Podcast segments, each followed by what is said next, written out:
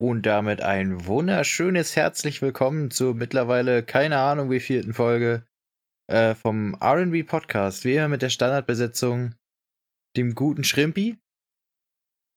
Hallo, sagst du was? Bist du da? Einen wunderschönen guten Tag. Ja. Und äh, mir dem Taske. Und wir haben uns äh, tatsächlich diesmal etwas frühzeitiger zusammengefunden, um diesen Podcast auf die Beine zu stellen, als äh, eine Stunde vor Release. Äh, und das einfach nur, weil wir uns ständig verbessern und natürlich äh, qualitativ immer immense Fortschritte machen. Mit jeder Folge quasi wird's nur besser. Und deswegen würde ich sagen, steigen wir auch gleich schon wieder mit unserer Tradition ein, oder was sagst du? Ja, also ich kann dem nur zustimmen. Wir sind natürlich äh, stetig am Verbessern und wir haben, wir haben schon eine riesige Liste an Verbesserungen. Wir haben äh, uns jede Folge nochmal extra im Nachhinein angehört und äh, herausgehört, was es für Probleme gibt und wissen natürlich daher immer ganz genau, wie unsere Folgen aufgebaut sind und was, das, was die negativen Kritikpunkte sein könnten. Und deswegen haben wir uns zusammengetan und haben gedacht, das Einzige, was wir noch verbessern könnten, weil wir dauerhaft eigentlich keine Fehler feststellen konnten, äh, ist wirklich die Aufnahmezeit, da wir uns immer nur eine Stunde vor Release zusammengesetzt haben. Und das ist wirklich so. Die, immer nur eine Stunde vor Release haben wir angefangen, diese, diesen Podcast aufzunehmen. Haben wir eine Stunde aufgenommen und waren eigentlich schon, ja, die, die Zeit war sehr knapp. Meistens waren wir eine halbe Stunde drüber. Gut, dass es keinen interessiert. naja, ganz so nicht, aber auf jeden Fall haben wir, wir, wir lernen aus unseren Fehlern so langsam. Auch wenn das versprochene Intro noch ausbleibt, aber da ist auch was in Arbeit. Mhm. Gut. Aber ich habe ja schon die Tradition angesprochen, die du so äh, hinterlistig eingeführt hast. Und wir spielen wie immer unsere Runde äh, Would You Press the Button. Hast du die Seite schon offen? Nee, ich bin gerade dabei, sie zu öffnen. so viel zu qualitativer Vorbereitung. ich habe sie schon offen tatsächlich. Ich werde auch jetzt gleich mal switchen. Ich weiß nicht, ob man jetzt den wunderschönen Mausklick hört. Keine Ahnung. So. Wobei ich werde mal das Aufnahmefenster einfach, einfach mal hier rüberziehen auf meinen Zweitbildschirm. Dann kann das da schön vor sich hin dudeln und ich kann hier machen, was ich will.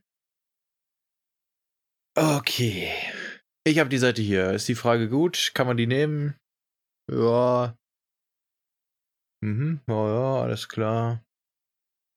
Ich weiß zwar nicht, was für eine Welt da gemeint ist, aber passt schon. Und hat meine Überspielzeit gereicht? Hast du jetzt die Seite offen? Können ich habe die Seite schon geöffnet. Ich bin, ich bin am Start. Ja, also, ja, du gibst mir keine Signale. Ich muss hier alles aus der Nase ziehen, Mensch. Ist nicht gut für einen Podcast. naja. Okay, ich fange mal an. Äh, und zwar, du wirst transportiert durch Zeit und Raum in die Zauberwelt äh, 1997. Da steht Witherding, äh, Witherding, genau. Witherding World, äh, also quasi, ich weiß gar nicht, ob das ist, ob die Harry Potter Welt gemeint ist. Äh, und du wirst aber sterben äh, aus nicht magischen und nicht dramatischen Gründen bevor der Schlacht von Hogwarts. Okay, ja, es geht definitiv um Harry Potter.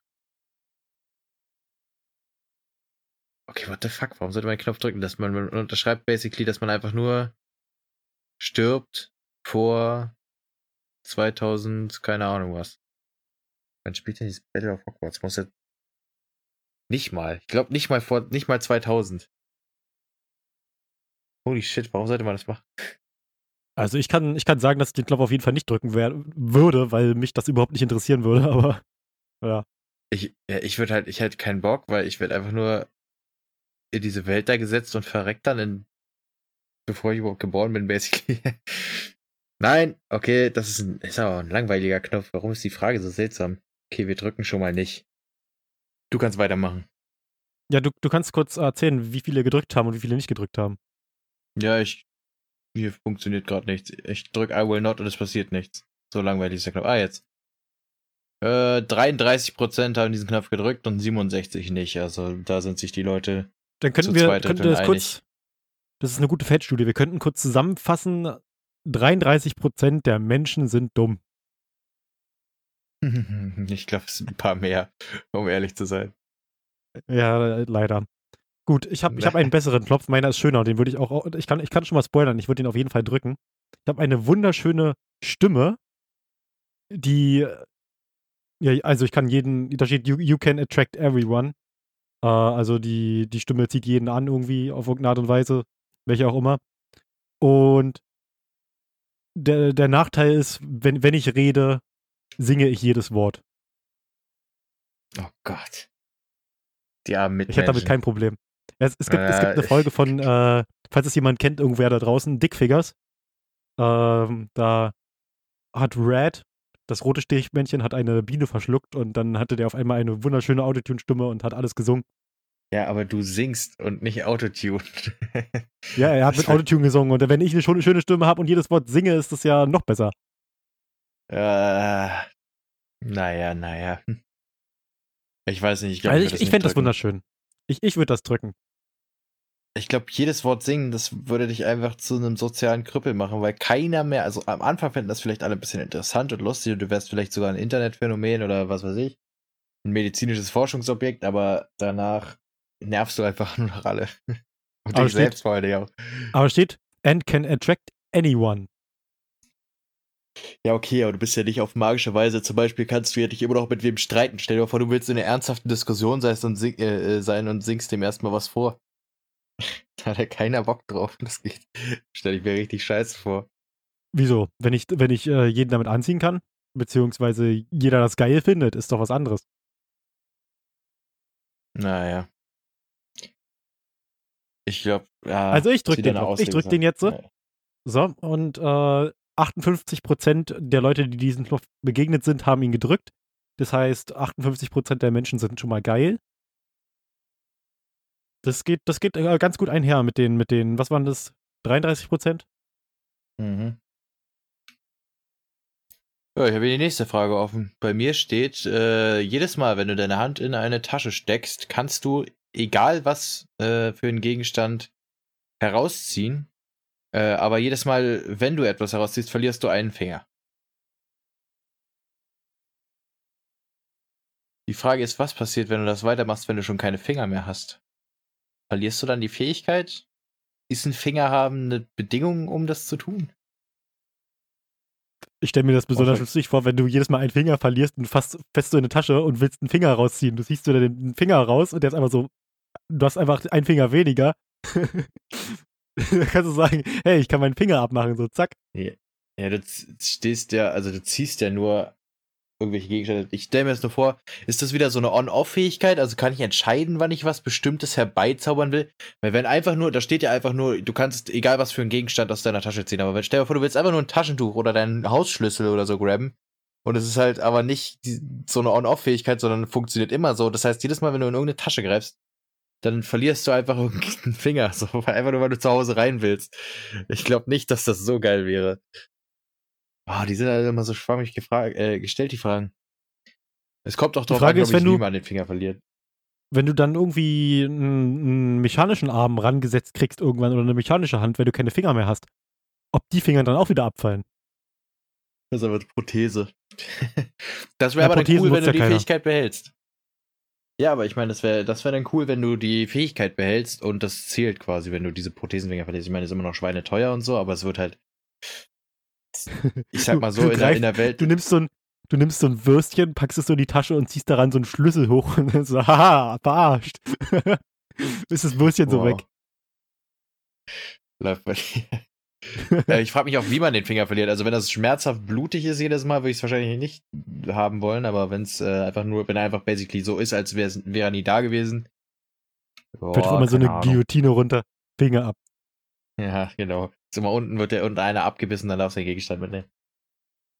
Ja, ich weiß nicht. Ich glaube, das, das ist irgendwie ein bisschen zu fishy, diese ganze Sache. So, so, wenn mir ein Genie das vorschlagen würde, die, die jemand tricksen, dann würde ich denken, okay, egal was ich anfasse und aus irgendeiner Tasche ziehe oder aus irgendwas ziehe, was man als Tasche bezeichnen könnte, verliere ich den Finger, habe ich keinen Bock drauf. Also, I, I will nicht. I will nicht. So, jetzt, äh, was, was, wie viele haben hier gedrückt? 31 Prozent. Ich habe schon wieder so eine ein Drittel Frage. 31 Prozent der Leute haben das gedrückt. Das fanden die Leute offenbar nicht so geil, ihre Finger zu verlieren. Okay. Kann ich dezent nachvollziehen. So. Ja, da war einer, der hat denselben. Witz gemacht wie du. Der hat gesagt, dass ich einfach äh, Finger aus der Tasche ziehen, dann passt das. Aber du kannst ja nicht einfach irgend. Da steht ja, du kannst einen Gegenstand da rausholen, nicht irgendwelche Sachen. Ja, so I can pull out reattached fingers. Die haben alle die gleichen. Wish for spare fingers.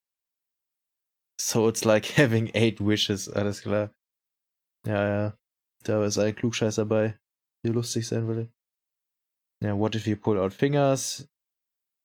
Äh. Ja, okay. Irgendwelche, äh, kommen auch alle mit Chicken Fingers und Fischfingers und so, also Fischstäbchen und so ein Scheiß. Das ist, das ist richtig dumm. Oh Mann, Alter. Ja, also ich habe jetzt schon die nächste Frage geöffnet, beziehungsweise den nächsten Knopf. Und wenn ich diesen Knopf drücke, äh, kann ich in jedem Film sein, als jeder Charakter, den ich möchte. Aber für den Rest meines Lebens äh, sind die einzigen sexuellen Partner, die ich haben werde, die hässlichsten auf dem Set sein. Oder am Set. Lol. Okay. Einfach bei so, bei so, bei so einem Pornodreh, wo alle gut aussehen, einfach der Charakter sein. Okay, aber ich meine, da willst du, willst du das? so ist ja nicht so. Nein. ja. Also würdest du den Knopf drücken? Ich würde den Knopf äh, sicherlich nicht drücken, weil, keine Ahnung, ich weiß gar nicht, ich weiß gar nicht, warum ich ihn drücken sollte. Warum, was ist daran so cool? Ich bin, ich kann, bin in einem Film cool. Ich kann, ich kann meiner Mutti sagen, Mama, ich bin im Fernsehen, aber sonst. Ja, genau, Was- dafür was- was dir Podcast. Mama, ich bin im Das- Internet. das wird viel besser. Äh, ja, ich weiß auch nicht. Ich glaube, das ist so rein oberflächlich. Also ich glaube, diese Seite spielt viel auf oberflächliche Bedürfnisse der Leute ab. Also du kannst immer der wunderhübscheste Mensch sein, kannst sonst was Na haben, klar, es ist- kannst Es ist eine materialistisch Seite, die von Menschen so. benutzt wird. Natürlich ist sie oberflächlich.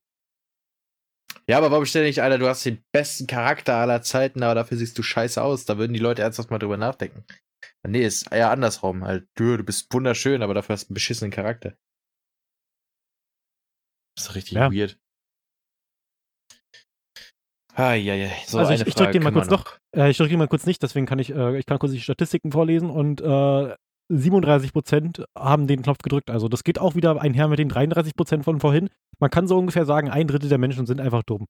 Und äh, 63% haben dementsprechend äh, den äh, Knopf nicht gedrückt. Mm, ja, Ah, also wer, man, man kann bestimmt mit der Seite auch ganz gut Statistiken über die Gesellschaft erheben, denke ich mal. okay, das ist eine amerikanisch spezialisierte Frage, die können wir nicht nehmen, weil es irgendwie mit einer Firma zu tun hat, die wir nicht haben. Dairy Queen oder so heißt das. Kenne ich nicht. Ja, ist glaube ich irgendein. Also Dairy Products sind ja äh, Milchprodukte, aber wie kann ich mir dann nicht erklären? Egal. Da sind wir wieder bei der Mami-Milch. Ja, i. Ganz schlimme Folge. Oh Gott. Ja, okay. Also du äh, kontrollierst die Welt äh, in einem Büro äh, mit der Power oder mit der Macht quasi alles zu sehen, was auf der Erde abgeht, aber du kannst dieses Büro nie wieder verlassen. Ah. Schwierig. Ich weiß nicht, also keine Ahnung, die Welt kontrollieren ist nicht so unbedingt auf meiner Top-Prioritätenliste, um ehrlich zu sein. Und dann auch, also ganz ehrlich, eigentlich ist es, bei mir wäre es eigentlich egal, weil ich sitze eh bloß drin. Ich habe meine Ja. Ruhe. Es würde sich nicht viel ändern. Die Sache ist bloß, wie sieht das Büro aus, in dem ich sitze? Ist es ein schönes meine, Büro? Ist es gut eingerichtet? Oder ist es einfach, ist es so, ist es so ein, so ein äh, äh, Großraumbüro, wo dann, wo dann diese Bürotische aneinandergereiht sind und da bloß so dünne Trennwände zwischen sind, solche kleinen Dinger, die nicht mehr bis zur Decke gehen. In so einem Büro will ich nicht den, bis zum Rest meines Lebens sitzen. Wenn das so ein schönes äh, Büro ist, was ich, was ich mir selber einrichten kann, ich kann mir da vielleicht auch sogar Amazon-Sachen hinbestellen, dann, keine Ahnung, mache ich mir ein paar Wandregale hin, Nano-Leaves an die Seite. Ich habe mich gerade ein bisschen, äh, äh, ich sehe gerade, ich habe mich verlesen. Ich habe nur in ein Office Space gelesen, aber ein Office in Space. Also es ist ein Weltraumbüro. Das ist ja noch langweiliger, da kannst du ja gar nichts mitmachen. Hey, du kannst es eh nicht verlassen. Was willst du damit machen? Du ja, aber du aber- kannst nicht mal irgendwas hinbestellen. Du, du, sitzt da, du sitzt einfach da oben und guckst runter. Wow. Alter, du kontrollierst die Erde. Du kannst denen sagen, ihr baut eine Rakete, um mir Ikea-Regale zu bringen und die müssen das machen. Das ist doch scheißegal. Klar kannst du das hin- hinbestellen. Du bist basically der Erddiktator. Die müssen alles tun, was du willst. Äh, Ich weiß nicht. Oder vor allen Dingen, du kannst es doch vorher schon einrichten, bevor du, kannst- in dieses du Büro kannst- musst. Du wolltest unbedingt mal nach Rio de Janeiro, um dir die Statue von äh, Dingens anzugucken und sagst einfach, nee, warte, ich kann hier nicht raus. Schick mir die Statue nach oben. ja. Zeigt her. Also, ah, die ist hässlich. Ja, lasst wegfliegen, die will keiner. so richtig belastend. Ah, ich weiß echt, keine Ahnung. Also, wenn ich mich ernsthaft darum sorgen müsste, dass die Welt läuft, das ist ja dann basically wie keine Ahnung, welche, welche Spiele hat man da so? Siedler oder so? Ich meine, du spielst basically Siedler oder was weiß ich, Sith. So, willst du dein Leben lang Civilization spielen und dafür verantwortlich sein, wenn es richtig schief geht und nicht restarten können? Ist schon schwierig. Vor allem, glaube ich. wobei, du kannst, du kannst also, ja sagen, also restarten geht, du kannst ja sagen, baut das nochmal zurück. Ja, naja. Wenn, uh, wenn du aber Fucked Up Beyond All Repair hast, dann ist, also Fuba, dann hast du ein Problem. Kannst ja schlecht dafür sorgen, dass es wieder mehr wird. Also, ich, ich glaube, also der, der Punkt, dass ich im, im Weltraum sitze in irgendeinem Büro, ist, der hat das irgendwie so ein bisschen Ah, jetzt habe ich keinen Bock mehr.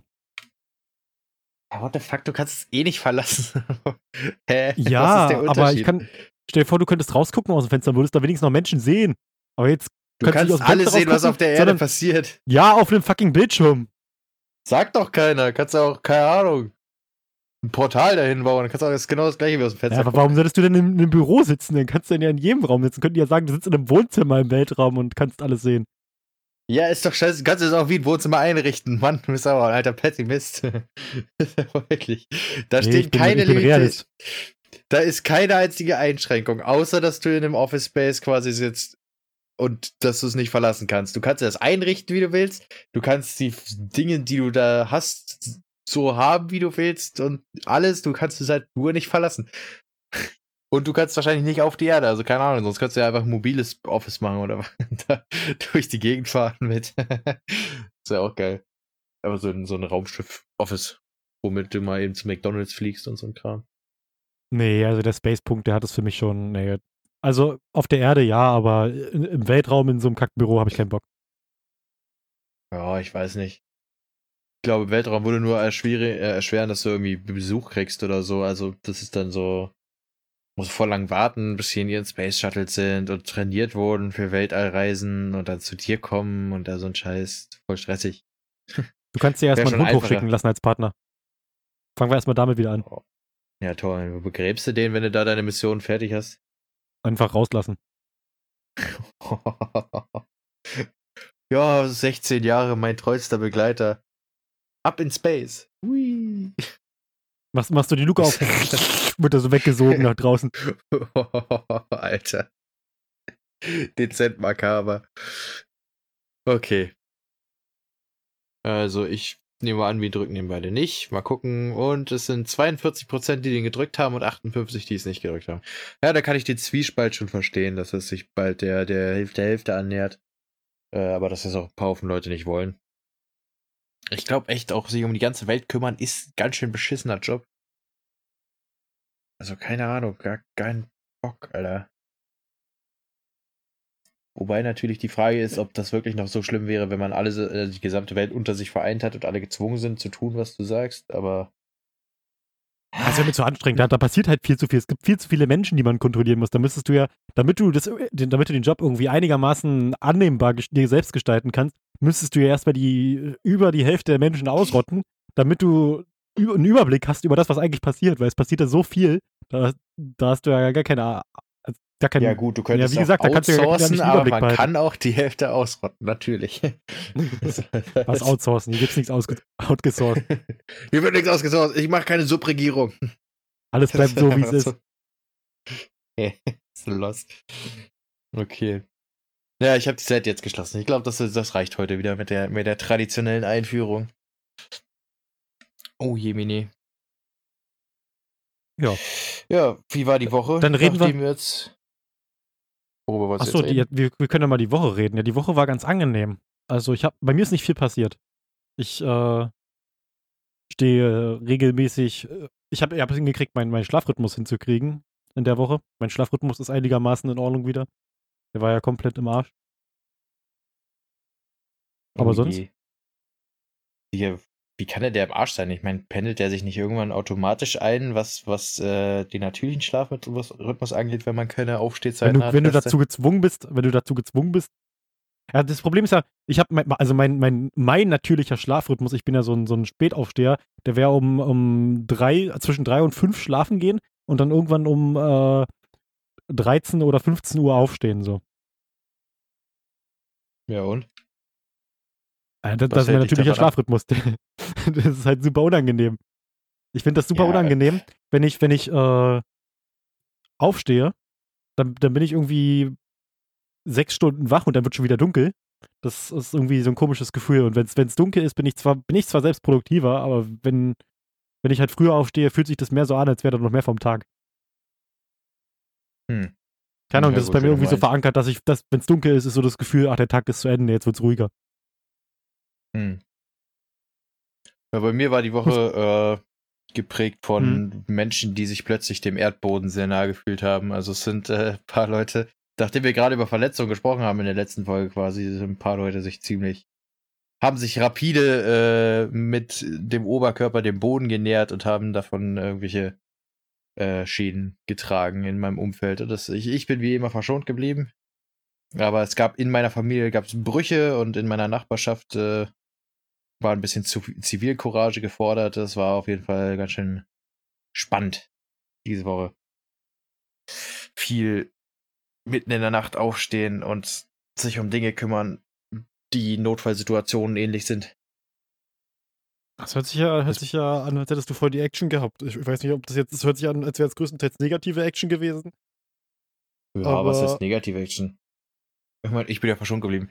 Nein, äh, ja, ich, ich, das Problem ist, ich will jetzt nicht zu sehr detailtechnisch drauf eingehen, weil zum Beispiel, was die Zivilcourage angeht, da, das ist einfach nichts, worüber man so öffentlich jetzt mal, sag ich, angibt. Also es ist einfach nur, dass äh, eine Person Hilfe brauchte und da war ich dann halt zur richtigen Zeit am richtigen Ort, sagen wir es mal so. Und äh, bei mir innerhalb der Familie ist es wohl auch so gewesen, dass man ähm, jemand aus meiner Familie sich äh, durch die Stadt bewegt hat und dann, dann versucht hat, sich äh, beim, beim Sturz mit dem, mit dem Arm abzufangen und dabei sind Elle und Speiche gebrochen. Und diejenige Person hat mich dann zwei Uhr morgens aus dem Bett geklingelt und äh, brauchte ein bisschen Assist Assistenz quasi bei der Hilfe. Aber der menschliche äh, Körper ist auch so zerbrechlich. Also, keine Ahnung, du kannst, einen Knochen kannst du ja so leicht brechen, dass manchmal, wenn man, wenn man, wenn man noch jünger ist, kriegt man das gar nicht so mit, aber je älter man wird, desto schlimmer wird's, ja. Da denkst du schon, wenn du, wenn du einmal hinfällst, äh, ist direkt die Kniescheibe weg. Mhm. Aber sonst so was, was man so mitbekommt, wenn sich jemand irgendwie, irgendwie irgendwas bricht, dann ist es teilweise so schnell passiert. Ja, was ich immer sehr persönlich äh, ziemlich, also das ist äh, bei was bei der Person mit der Zivilcourage handelt es sich halt auch um eine ältere Person und deswegen war es schon ganz schön, also Adrenalin geladen und ich habe bestimmt 80 Milliarden Mal nachgefragt, ob die Person okay ist. Äh, und es ist auch nicht wirklich was passiert. Gott sei Dank, aber die, das war schon eine heikle Situation, ne? äh, weil ich da auch, es war schon dunkel und äh, ich war da als Einzelhelfer sozusagen unterwegs. Das war schon äh, spannend.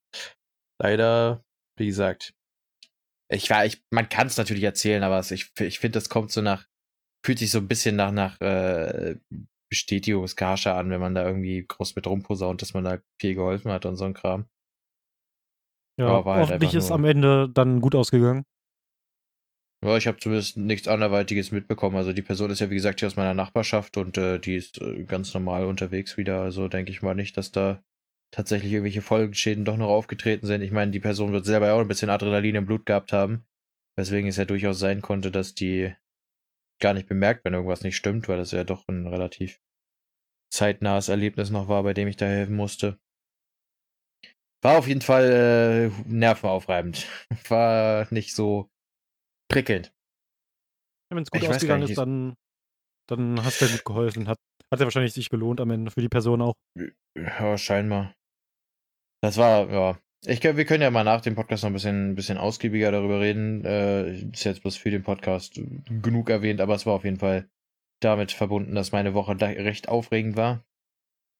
Äh, ansonsten bei mir auch keine besonderen Vorkommnisse. Ganz normal die Schulwoche überstanden, die ja jetzt wieder am Laufen sind, die letzten paar Wochen dieses Halbjahres. Und ja, sonst glaube ich, war meins auch recht unspektakulär.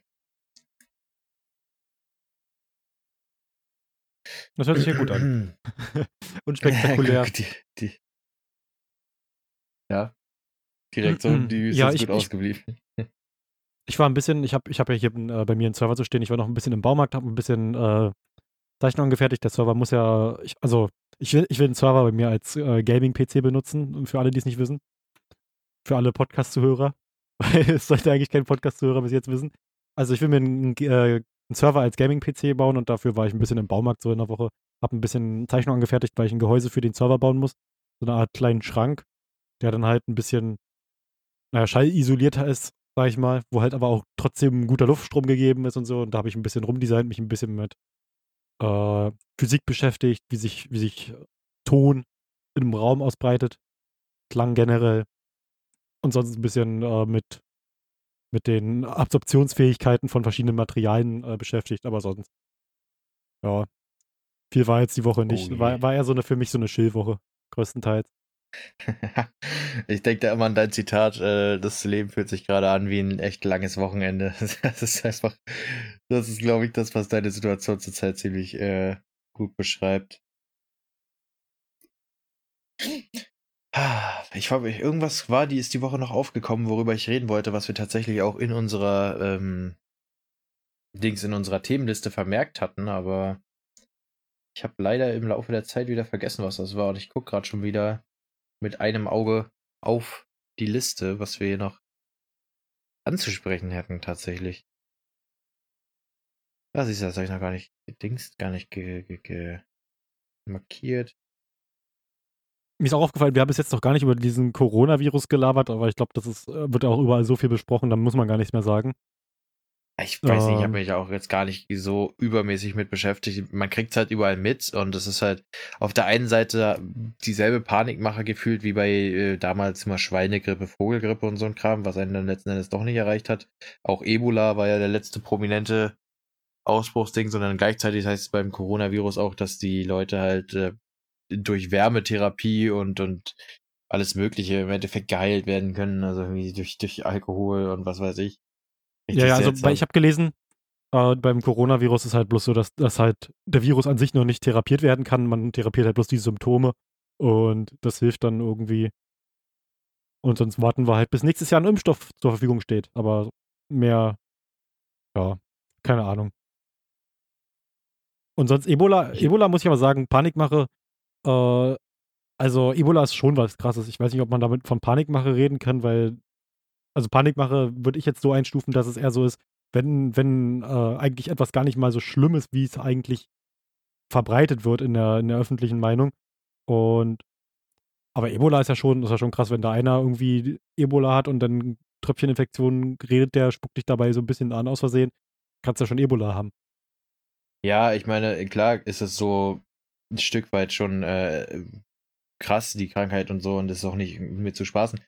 Was ich mit Panikmache meine, ist, dass ich ähm, das nur für unsere Region geltend äh, quasi un, also komplett unwahrscheinlich ist, dass die äh, dass der Virus uns erreicht, beziehungsweise in irgendeiner Form einen Ausbruch äh, darstellen könnte, so wie das dann in den Medien ja teilweise doch publiziert wird, so nach dem Motto, so jetzt könnte es jederzeit sein, es kommt bei uns an und wir werden alle sterben, so nach dem Motto, aber es ist ja doch äh, eine der Krankheiten, die eher da viel übertragen werden, wo hygienisch, also so wie jede Krankheit eigentlich, wo hygienisch einfach nicht so hohe Standards sind wie bei uns hier im, äh, in Deutschland und ich, es ist einfach, keine Ahnung, es ist auch so eine medienpräsente Sache, weil sobald es nicht mehr in den Medien ist, interessiert es auch wieder kein Schwein mehr. Ich meine, das ist ja basically mit allem so und das wird auch das Coronavirus äh, wieder das gleiche Schicksal eilen, dass wenn man jetzt zum Beispiel von den Leuten, die in Bayern sind, die da irgendwie angeblich, äh, oder was ist angeblich, die da halt bestätigt äh, den Infekt haben, wenn da nicht weiter gesagt wird, ob die jetzt nur krank sind oder nicht, dann interessiert es in zwei Wochen kein Schwein mehr.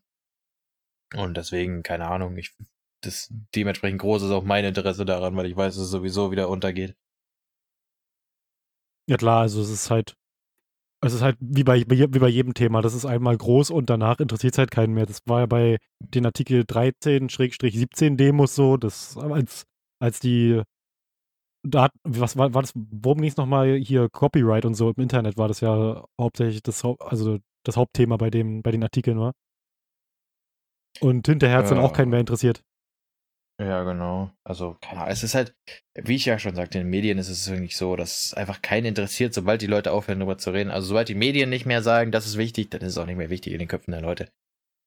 Also klar, es gibt immer irgendwelche Restgruppen, die sich da noch dauerhaft mit beschäftigen, aber der Großteil zieht einfach weiter, weil es halt keinen interessiert. So, wenn, wenn man nicht betroffen ist, was juckt's? So, muss man ja ganz ehrlich sagen. Und das ist auch ein guter Schutzmechanismus. Ich meine, man kann sich ja nicht über alles dauerhaft den Kopf zerbrechen. Stell dir mal vor, wir würden jetzt noch dauerhaft Schiss haben vor der scheiß Vogelgrippe. Weil die irgendwann mal sonst wann einen Ausbruch hatte und theoretisch noch da ist. Ja, es ist halt, keine Ahnung, wir haben das Glück, in einer Region zu leben, in der man sich nicht ständig äh, um sowas den Kopf zerbrechen muss. Dafür haben wir unsere First World Problems. Interessantes Phänomen, dass dann aber trotzdem die, diese Themen so trotzdem so überall vertreten sind und äh, ständig, ständig da sind und die Leute sich trotzdem damit beschäftigen, auch wenn wir uns eigentlich gar nicht damit beschäftigen müssten. Ja, ist halt.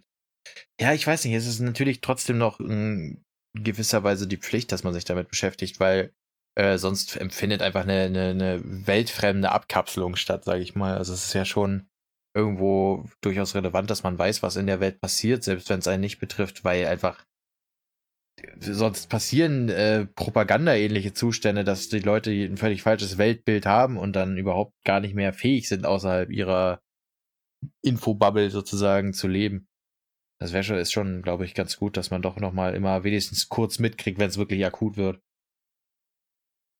Ich glaube, ich glaub, die normalen äh, Nachrichten im Fernsehen sind auch gerade noch die einzige Quelle, die man so hat, dass man, also wo man Informationen außerhalb seiner Bubble erhalten kann wenn man jetzt so ständig nur im Internet aktiv ist. Da bilden sich ja diese, diese News-Bubbles mit der Zeit, wo man halt nur Informationen erhält oder einem zugespielt werden, je nachdem, wo man gerade aktiv ist, Twitter oder Facebook oder sonst wo, die halt auf die eigenen Interessen angepasst sind. Und wenn man, wenn man dann ab und zu noch Fernsehen guckt und sich da Nachrichten anguckt, kann es vielleicht ganz förderlich sein, wenn man da auch nochmal ein bisschen was mithört. Ja, äh, das war ganz lustigerweise, ist das äh, auch ein Thema gewesen bei uns in der Schule diese Woche und ich musste tatsächlich actually in meiner Klasse ähm, erklären, was eine Infobubble überhaupt ist.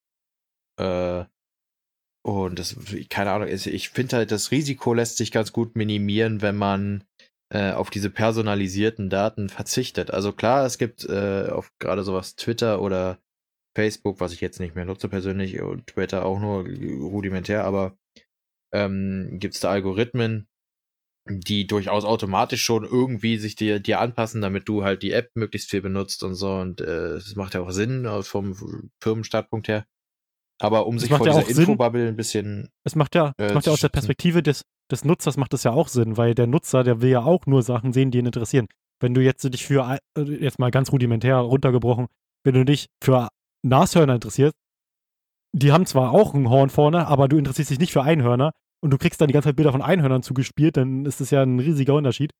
Und es, es, ist, es ist schon für, für beide Seiten förderlich, Informationen zu haben, also dass die, dass die erstens zum Beispiel Twitter Informationen über dich hat, die, die dienen ja mit den Daten, die schalten Werbung, sodass die dich vermarkten können. Und dass äh, du den Daten gibst, weil du dann nur Sachen bekommst, die dich interessieren. Ja, ich meine, ich bin ja auch grundsätzlich Freund von personalisierter Werbung, aber um halt auf meinen äh, Punkt zurückzukommen, ich glaube, der Weg, sich davor zu schützen, so äh, schnell in so eine Infobubble zu kommen, ist tatsächlich darauf zu verzichten, im großen Stil diese personalisierten Dinger zu benutzen, weil zum Beispiel ähm, am Handy, du, du meintest ja immer, du benutzt diesen Google Newsfeed oder wie das ist. Äh, genau, Google News, oh. also der Google Newsfeed ähm, ist natürlich, wenn man bei Google eingeloggt ist, auch ein Feed, der auf einen zugeschnitten ist und der halt auf den eigenen Interessen basiert, genau.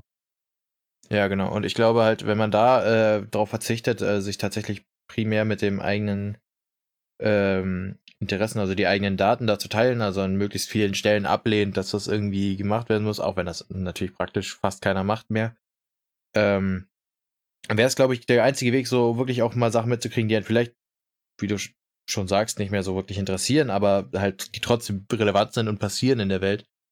Äh, und das wäre, glaube ich, so das große Ding, um wirklich das zu vermeiden. Wobei natürlich, in, selbst wenn man sich eine große Blase schafft, sage ich mal, ist man immer noch in der Infoblase. Es gibt immer noch so viel Kram, den man nicht mitkriegt, der äh, keine Relevanz geschenkt kriegt in den Medien, äh, überhaupt erstmal, dass es irgendwie zu Artikeln kommt, über die man sich informieren könnte, weil einfach zum Beispiel sind das dann Affären, die irgendwie schon zu lange gehen und die Leser nicht mehr interessieren oder irgendwelche Kriegszustände, wo nur alle paar Monate mal noch eine Aktualisierung zugebracht wird, weil sowas wie Afghanistan-Krieg und so, weil da eh nicht wirklich viel passiert und die Leute einfach nur wissen, das passiert irgendwo auf der Welt, aber interessieren tut's mich jetzt nicht. Also das sind so Sachen, die irgendwie einfach automatisch auch schon vor, in der Vorauswahl, bevor es überhaupt publiziert wird, schon ausscheiden, einfach weil die Redaktionen wissen, dass die Leute das nicht interessiert.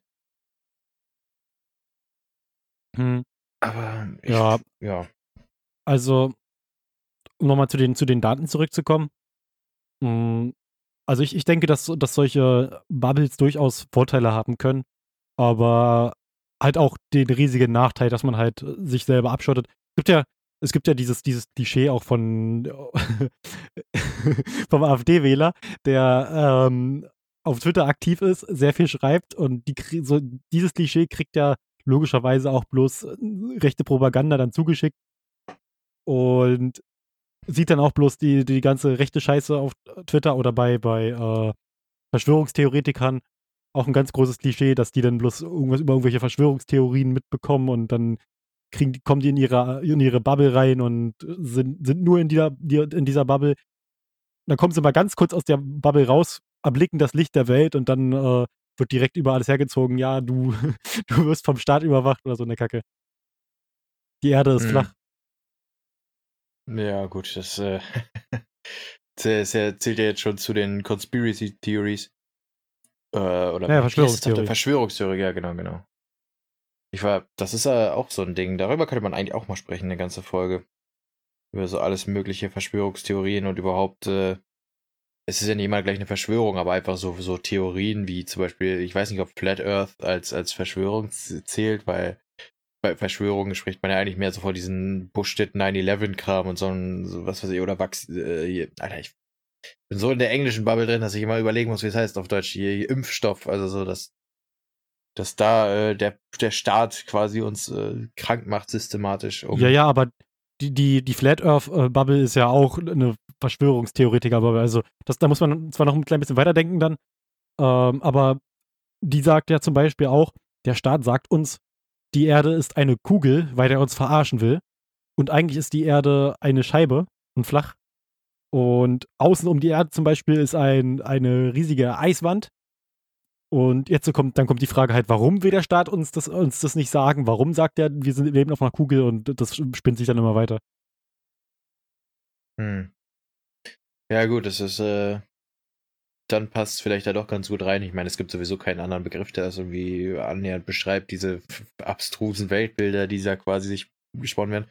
Wobei ich ja, also ich finde zum Beispiel so diese, ähm, es gibt glaubwürdigere, sag ich, also immer noch nicht glaubwürdig, aber Sachen, die plausibler klingen als andere, logischerweise. Und ich finde zum Beispiel, ähm, dass man nicht genau weiß, ob jetzt tatsächlich diese, diese 9-11-Sache einfach nur ein terroristischer Anschlag war oder irgendwas geplant ist oder so. Ich weiß nicht, das kann man, glaube ich, besser verargumentieren, dass es Sinn macht, als dass die Regierung durch Echsenmenschen ausgetauscht wurde oder dass äh, die Erde in der Wirklichkeit eine Scheibe ist. So, du, das sind die, Ausmaße sind einfach ziemlich ja, entscheidend klar, es gibt- dafür, gibt wie ja- glaubwürdig sowas ist. Es gibt ja überall eine Steigerung, also es, es kann ja alles ins Extreme gehen. Ja. Aber ich muss, ich muss persönlich auch sagen, dass ja. mich, dass mich äh, Verschwörungstheorien so eigentlich überhaupt nicht interessieren. Ich, ich bin halt so der Meinung, jo, die, die Leute sagen halt, wo die, also jetzt wieder, um, um darauf zurückzukommen, die Leute sagen halt, die Erde ist flach, sollen sie halt, wenn sie sämtliche, sämtliche physikalische Grundlagen, die wir haben, äh, einfach außen vor lassen wollen, dann sollen sie es machen. Schön. Ich meine, es gibt ja, es gibt ja nicht ohne Grund zum Beispiel Fälle, wo Leute auf einer Insel gestrandet waren und einfach neben ihnen praktisch eine Insel war, die, die sie bloß nicht gesehen haben, wo die eigentlich belebt war. Und die dachten, die wären irgendwo komplett abgeschieden von der Ziv- Zivilisation, während äh, neben ihnen auf einer anderen Insel eigentlich Leben war und die konnten die Insel einfach bloß nicht sehen wegen der Krümmung der Erde, weil du, wenn du über dem, irgendwie einen Meter über dem Meeresspiegel bist oder so, nur ähm, eine bestimmte Entfernung weit gucken kannst. Und bei sowas sagt man halt, ja, äh, klar ist die Erde eine Kugel und dann kommen halt Leute und die sagen, ne, die Erde, die Erde ist hundertprozentig flach. Ich finde es aber auch so interessant, dass das so eine Neuzeiterscheinung ist, dass die Leute wieder anfangen, an sowas zu zweifeln. Denke mir so, ich meine, das ist jetzt, dass die Erde ein Globus, das ist ja nun eine Erscheinung, die, ich weiß nicht, wann die entdeckt wurde, ob das äh, Renaissance oder Mittelalter oder so oder vorher schon entdeckt wurde. Ja, eigentlich kann man davon ausgehen, dass alles irgendwann schon mal von den Ägyptern oder, oder den, den antiken Griechen irgendwie entdeckt wurde. Äh, und nur vielleicht irgendwann mal verloren gegangen ist, das Wissen. So weißt du, so lange ist dieses Wissen der Menschheit schon ich glaub, bekannt. Ich glaube tatsächlich, ich habe auch mal irgendwas gesehen. Ich habe, glaube ich, irgendwas mal gesehen, dass die Ägypter sogar schon nachgewiesen haben, dass die Erde eine Kugel ist mit mathematischen, irgendwelchen mathematischen Gleichungen und so. Konnten die nachweisen, dass die Erde eine Kugel ist. Relativ interessant, wie schlau die Ägypter waren. Beziehungsweise wie schnell die sich entwickelt haben. Hm. Es ist ja auf jeden Fall strange. Also ich frage mich auch, was passiert ist, dass diese Zivilisation so restlos untergegangen ist. Also dass wirklich so viel von dem Wissen mhm. komplett verloren ist, finde ich krass. Also ich, ich finde es in, in, Verbindung mit der, mit der Redewendung oder mit dem Sprichwort, du hast so viel in der Sonne gestanden, lustig, weil das bedeutet ja heutzutage eher, dass, dass man irgendwie dumm ist oder irgendwas verwechselt oder durcheinander bringt, während die Ägypter, die komplett von der Sonne in der Sonne exposed waren, einfach so eine Kacke gemacht haben. Hm. Kann ja nicht so schlecht sein. Ist, ja, ich glaube, keine Ahnung. Also doch, ich glaube, die ganze Zeit in der Sonne stehen ist schon äh, nicht so gut. Aber vor allen Dingen ist es ja, dann ist es ja auch wieder, klar, es ist nur ein Sprichwort, aber die Ägypter waren ja logischerweise auch ein bisschen angepasster darauf. Also Hautfarben und generelle äh, Toleranz, was sowas angeht. Ja, stimmt, die hatten sich ja angemalt. Ja, gut, das. ich meine jetzt nicht, Hautfarben im Sinne von Farben zu. Ich meine, die haben sich auch angemalt, die haben sich geschminkt, das stimmt. Äh, ich glaube aber nicht zum Sonnenschutz, sondern mehr so. Ähm, um irgendwelchen Göttern zu gefallen oder nachzumachen oder was weiß ich. Die Ägypter sind sowieso krass, die haben Katzen domestiziert. Ja, die sind der Grund, warum du äh, heute eine Hauskatze hast. Ja, aber tatsächlich hat äh, sehr wahrscheinlich die, die Zusammenkunft des Menschen mit dem Hund sehr viel größere Sprünge ähm, herbeigeführt, als dass wir Katzen als Haustiere haben. Weißt du, was gerade mir äh, ziemlich irgendwie lustig in den Sinn kommt? Ägypter haben ja Katzen vergöttert. Also die ersten domestizierten Katzen wurden ja echt behandelt wie ja, wie Götter basically und durften alles wahrscheinlich und so und keine Ahnung und wer sie anfasst, wird gesteinigt und äh, egal was. Und Hunde waren schon immer Nutztiere. So, die haben Menschen haben die domestiziert, um die zu nutzen um äh, den, den überrangig zu sein, damit die denen helfen bei ihren täglichen Arbeiten. Was wäre, wenn dieser, wenn dieses Mindset sozusagen von, von Katzen und Hunden quasi so weit vererbt wurde, dass heute dieses Bild zustande gekommen ist, dass Katzen arrogant sind und Hunde äh, die liebsten Helfer des Menschen, weil wir sie so domestiziert haben und nicht, weil das in deren Natur liegt. Ich glaube, ähm, bei, bei Katzen hängt es äh, eher auch noch ein bisschen damit zusammen, dass die sich das, das, also der Hund wurde ja auch viel früher zu, zum Menschen geführt als die Katze. Und ich glaube, es hängt bei der, bei der Katze äh, damit zusammen, dass die erstens später zum Menschen gekommen ist und sich dadurch noch nicht so sehr an den Menschen angepasst hat, beziehungsweise der Mensch auch nicht so an die Katze. Und wie es halt beim Hund ist und die Katze ist halt noch eher in ihrem, na, ich, ich sag mal, Raubtierverhalten drin. Das ist das, was wir ja auch schon in einer früheren Episode irgendwie belabert hatten. Ich glaube, Episode 2 war das, wo wir über Haustiere geredet haben. Ähm, dass, dass Katzen ja äh, tatsächlich größtenteils noch äh, in der Wohnung und äh, im Haus äh, denken, dass sie im Dschungel sind oder das als Dschungel auffassen und daher auch äh, relativ oft noch in, in einen alarmbereiten Zustand wechseln können. Ich fand den Gedanken, ich finde den Gedanken trotzdem interessant, ob das was mit der Domestizierung zu tun hat. Dazu muss man aber natürlich wissen, ob Katzen irgendwie besonders ausgewählt wurden in der Zucht. Ich meine, man hat Hunde auf jeden Fall äh, danach gezüchtet, wie gut sie zuhören und für bestimmte Zwecke ja auch, also zum Beispiel Schafsherden züchten oder, oder eben aufspüren, also Verfolgung oder was weiß ich. Oder eben einfach nur als Kampfhund. Ähm, und gut, diese domestizierten, wirklich diese Plüschhunde, die wirklich keinen Nutzen haben, außer niedlich sind, die sind ja mehr so eine Erfindung der Neuzeit schon fast, also Neuzeit in Anführungszeichen. Äh, paar, erst ein paar hundert Jahre bestehen die. Oder vielleicht ein paar tausend, keine Ahnung. Und äh, das ist auf jeden Fall strange. Der, der Gedanke ist interessant, finde ich. Aber andererseits weiß ich auch nicht, wie man Katzen, also wie man basically Tiere domestizieren soll, so dass sie arrogant sind, sage ich mal. Es sei denn, es hat sich in den Sinn gegeben, also so wie Katzen heute sind, dass man sagt, wenn man die füttert, äh, dann, wenn man die immer füttert, wenn die kratzen, dann wissen die das, so nach dem Motto. Vielleicht haben sie diese Ja, gut, aber das ist, Intelligenz das ist ja darüber bekommen. Das ist ja eigentlich äh, bloß äh, ganz normale Kondition oder Konditionierung. Aber ich, also, ich bin der Meinung, gehört zu haben, mitzubekommen oder mitbekommen zu haben, dass Katzen eigentlich äh, nicht mal arrogant sind, sondern einfach bloß das nicht so, die, die Zuneigung zum Menschen nicht mal so zeigen wie, wie ein Hund.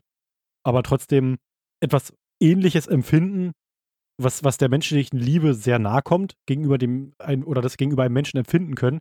Man kann aber nicht genau sagen, ob das wirklich Liebe ist, weil es halt bei einer Katze ist und das Katzengehirn auch nicht so krass erforscht ist. Aber ähm, ich bin der Meinung, jedenfalls gehört zu haben, dass, dass Katzen so in die Richtung empfinden können. Und das würde ja auch wiederum bedeuten, dass, dass Katzen eigentlich nicht arrogant sind und sich für was Besseres halten, äh, wenn, wenn sie Liebe zu dir empfinden, aber das einfach bloß nicht zeigen können oder so aufgrund ihrer, ihrer Vorfahren, ihrer Genetik, wie sie, wie sie funktionieren, keine Ahnung. Ja, aber Katzen haben schon sehr ziemlich, also die haben ja auch vor allen Dingen so ein Rangordnungsverhalten äh, ziemlich krass. Also das haben wir ja fast. Ähm, ja gut, das haben wir Hunde Tier, auch. So, selbst Hunde, ja, ja, eben. Aber ich meine, einem Hund ist das, sage ich mal, spielerisch äh, mehr beizubringen, dass du der, der, das Herrchen bist, basically. Und wenn er wirklich, also wenn es Problemhunde sind, dann muss man auch mal ein bisschen handgreiflicher mit denen umgehen jetzt, ich rede jetzt nicht von Schlagen oder Treten, aber zum Beispiel Schnauze auf den Boden drücken und so ist ja so ein Ding, was man machen muss im Zweifel. Damit der Hund seine Rangordnung kennt, sozusagen. Aber Katzen machen das ja mit, mit Körpersprache und, und äh, mehr oder weniger mit Positionierung, sage ich mal. Und vor allen Dingen auch mit, mit äh, Markierung von, von Eigentum. So zum Beispiel das, äh, dieses Schnurren und sich an deinen Beinen reiben oder so, oder halt, wenn die sich auf den Kratzbaum ganz nach ganz oben setzen, dann sind das alles Signale dafür, dass die Katze sich in dem Moment ein Stück weit äh, über dich setzt, außer jetzt vielleicht der Kratzbaum ist oben schön warm, weil die Sonne die ganze Zeit drauf scheint, dann kann man denken, dass die Katze sich da nur deswegen hinlegt. Aber äh, viel von Katzenverhalten ist ernsthaft ihr Leben lang sozusagen so ein, so ein Rangordnungskampf, dass die sich einfach nur versuchen, ungestraft über die zu positionieren und dann gibt es Leute, die sich auf einmal wundern, dass die Katze Scheiße baut, die sie vorher nicht gemacht hat. Weil man halt zu lange ignoriert hat, dass die Katze sich so mit der Zeit selbst als, als Herr der des Hauses etabliert hat. Also ich muss, Ach, ich muss sagen, ich habe jetzt, ich habe jetzt, wir haben jetzt schon seit äh, ungefähr einem Jahr eine Katze hier und wir haben mit der Katze bis jetzt noch keinerlei Probleme gehabt. Die Katze hat bis jetzt nichts gemacht, was sie nicht machen sollte und hat sich auch nicht irgendwie, sie ist nicht aggressiv geworden, sie hat nicht gekratzt, sie hat nichts kaputt gemacht oder ja gut, sie hat vor einer, vor zwei Wochen irgendwie ungefähr einen Blumentopf runtergeschmissen, der dann halt zerbrochen ah, ist. Es fängt an. Es fängt an. Es, es, fängt an. aber so was passiert halt mal, wenn, wenn eine Katze auf dem Fensterbrett langläuft und nicht aufpasst. Das war halt bloß so ein, so ein kleiner Blumentopf. Also, ja, ja, sonst bis jetzt noch keine Probleme mit der Katze gehabt. Tja. Ah, Katzen sind schon interessant. Ich wollte gerade sagen, die Haustierluft ist raus ja, also Tiere sind einfach, keine Ahnung, ich, ich finde Tiere und deren Verhalten und so und das zu beobachten, finde ich generell, ist irgendwie eine ziemlich spannende Sache. Aber wir, wir, sollten vielleicht doch auch nochmal ein anderes Thema finden, denn wir haben uns schon wieder ziemlich da rein verquatscht. Wir waren ursprünglich bei Verschwörungstheorien, aber du hast jetzt gesagt, dass das nicht so, dass das nicht so dein Interessenbereich ist. Nee, die, also für mich sind Verschwörungstheorien einfach so, die existieren halt. Ja, schön, der, der Leopard äh, existiert auch.